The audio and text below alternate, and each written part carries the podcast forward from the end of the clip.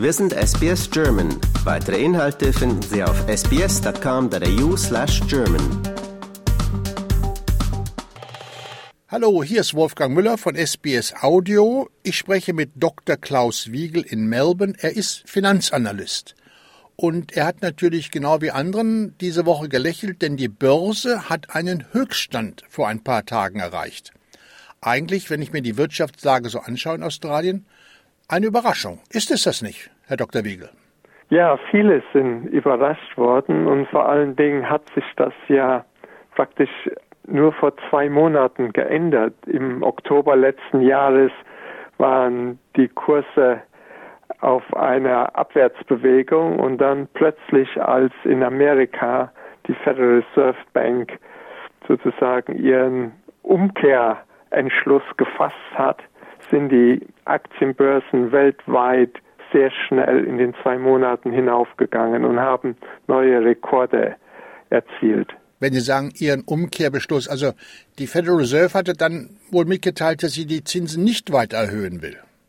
Genau, ja, hat gesagt, wir sind jetzt wahrscheinlich auf dem Höhepunkt unserer Zinserhöhungen angekommen und werden die Wirtschafts- und Inflationsentwicklungen weiter beobachten und äh, wahrscheinlich werden die Zinsen gleich bleiben oder langfristig heruntergehen. Ja, und sie sind ja auch diese Woche von der Federal Reserve weder hoch noch runtergesetzt worden. Ganz genau, und das ist weltweit.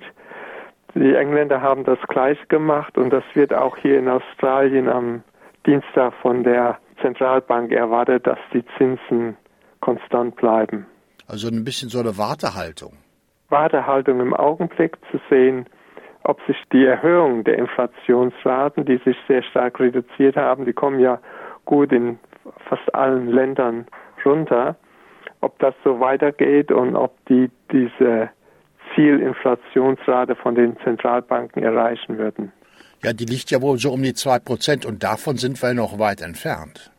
Davon sind wir weit entfernt, aber wir sind auf die Richtung dahin. Das Gute, was wir sehen können, dass eine ganze Reihe von Einflussdaten, wie zum Beispiel die Importe, die wir bekommen, dass da die Preise ziemlich auch runtergehen im Augenblick.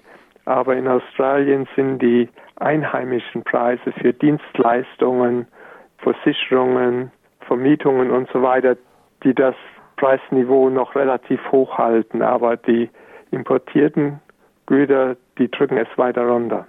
Merken das die Verbraucher? Die halten sich ja momentan, das sehen wir aus der Statistik, sehr zurück. Also die Leute sind mit dem Geld ausgeben richtig vorsichtig. Ja, weil Preiserhöhungen in der Vergangenheit, die sind ja da. Also man bekommt nicht extra Geld in die Tasche, es ist nur, dass die zukünftigen Steigerungen etwas kleiner werden. Und von daher müssen viele Konsumenten eben ihre Budgets sehr genau beobachten, wo sie ihr Geld für ausgeben können und wollen. Ja, ich muss sagen, ich bin gestern mit einem Kollegen hier von SBS sind wir um die Ecke rumgegangen zu einem Vietnamesen und haben also jeder eine Lachsersuppe bestellt und zwei Tassen Kaffee. Und das hat zusammen 52 Dollar gekostet. Da habe ich ja auch gedacht, mein lieber Mann, da muss man ja richtig über eine Stunde für arbeiten.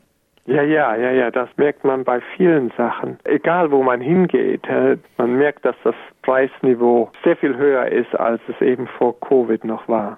Ja, und wahrscheinlich noch bleiben wird. Und jetzt wird ja davon gesprochen, dass also die Hauspreise, von denen man ja gehofft hatte, dass sie vielleicht ein bisschen runtergehen würden, keineswegs runtergehen werden, sondern weil der Bevölkerungsdruck immer noch da ist, die bleiben hoch, wie sie sind.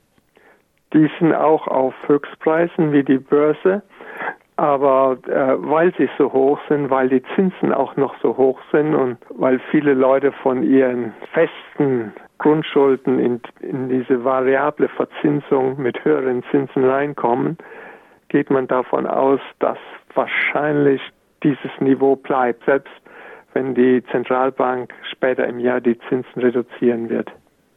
Eine interessante Entwicklung, die ich beobachtet habe, ist, dass es gibt ja diese seltenen Erde, also Lithium und diese ganzen seltenen Sachen, die man heute ja beim Bau von Elektroautos braucht.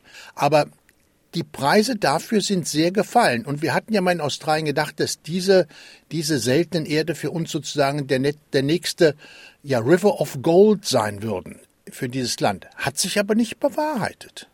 Im Gegensatz zu den Börsen und den Zinsen sind einige Rohstoffpreise wie Nickel, Lithium, Kobalt auf mehrjährigen Tiefspunkten. Das ist einfach, äh, mit Lithium weiß man das und auch mit Rare Earths, die sind nicht selten, ist eins der verbreitesten Metalle, die es gibt. Das Problem ist nur, dass es nicht sehr konzentriert ist und ein bisschen schwierig, das denn herzustellen in das Endprodukt. Die sind sehr, sehr runtergegangen, weil die Nachfrage nach Batterieautos nicht so enorm weitergestiegen ist, wie man das ursprünglich erwartet hat. Aber auf der anderen Seite sehen wir jetzt bei Uranerz, dass da die Preise auf einem 15-jährigen Hochpunkt sind. Liegt das daran, dass Länder wie äh, England und Frankreich äh, und andere mehr Atomreaktoren bauen? Ja, das ist einmal das. Äh, vor allen Dingen China, die haben wahrscheinlich so 50 neue Reaktoren in der Planung. Aber das ist das eine, aber das andere auch, dass in den fünf, letzten 15 Jahren die ganzen Produktionskapazitäten zurückgefahren worden sind und äh, dass einfach nicht genug Uranerz im Augenblick produziert und verarbeitet wird. Davon haben wir ja auch viel in Australien. Davon haben wir auch sehr viel, ja.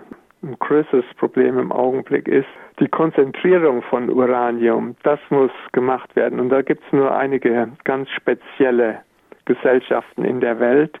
Und eine der größten davon ist auch in Russland. Und da gibt es natürlich äh, große Probleme der Amerikaner, diese bereicherten Uranerze von Russland zu beziehen. Ja, Dr. Klaus Wegel, ich bedanke mich vielmals bei Ihnen. Das war ein, ein interessanter Bericht und wir können also nur hoffen, dass die Börse auch in der nächsten Woche und so weiter oben bleibt, denn unser Superannuation ist ja an die Börse gekoppelt. Ist sehr stark davon abhängig, ja. Das Gute ist, dass die langfristigen Zinsen fallen und dadurch die Investition in Festverzins, langfristig in festverzinslichen Papieren sehr positiv sein sollte. Ich bedanke mich. Vielen Dank, Herr Müller. Lust auf weitere Interviews und Geschichten? Uns gibt's auf allen großen Podcast-Plattformen wie Apple, Google und Spotify.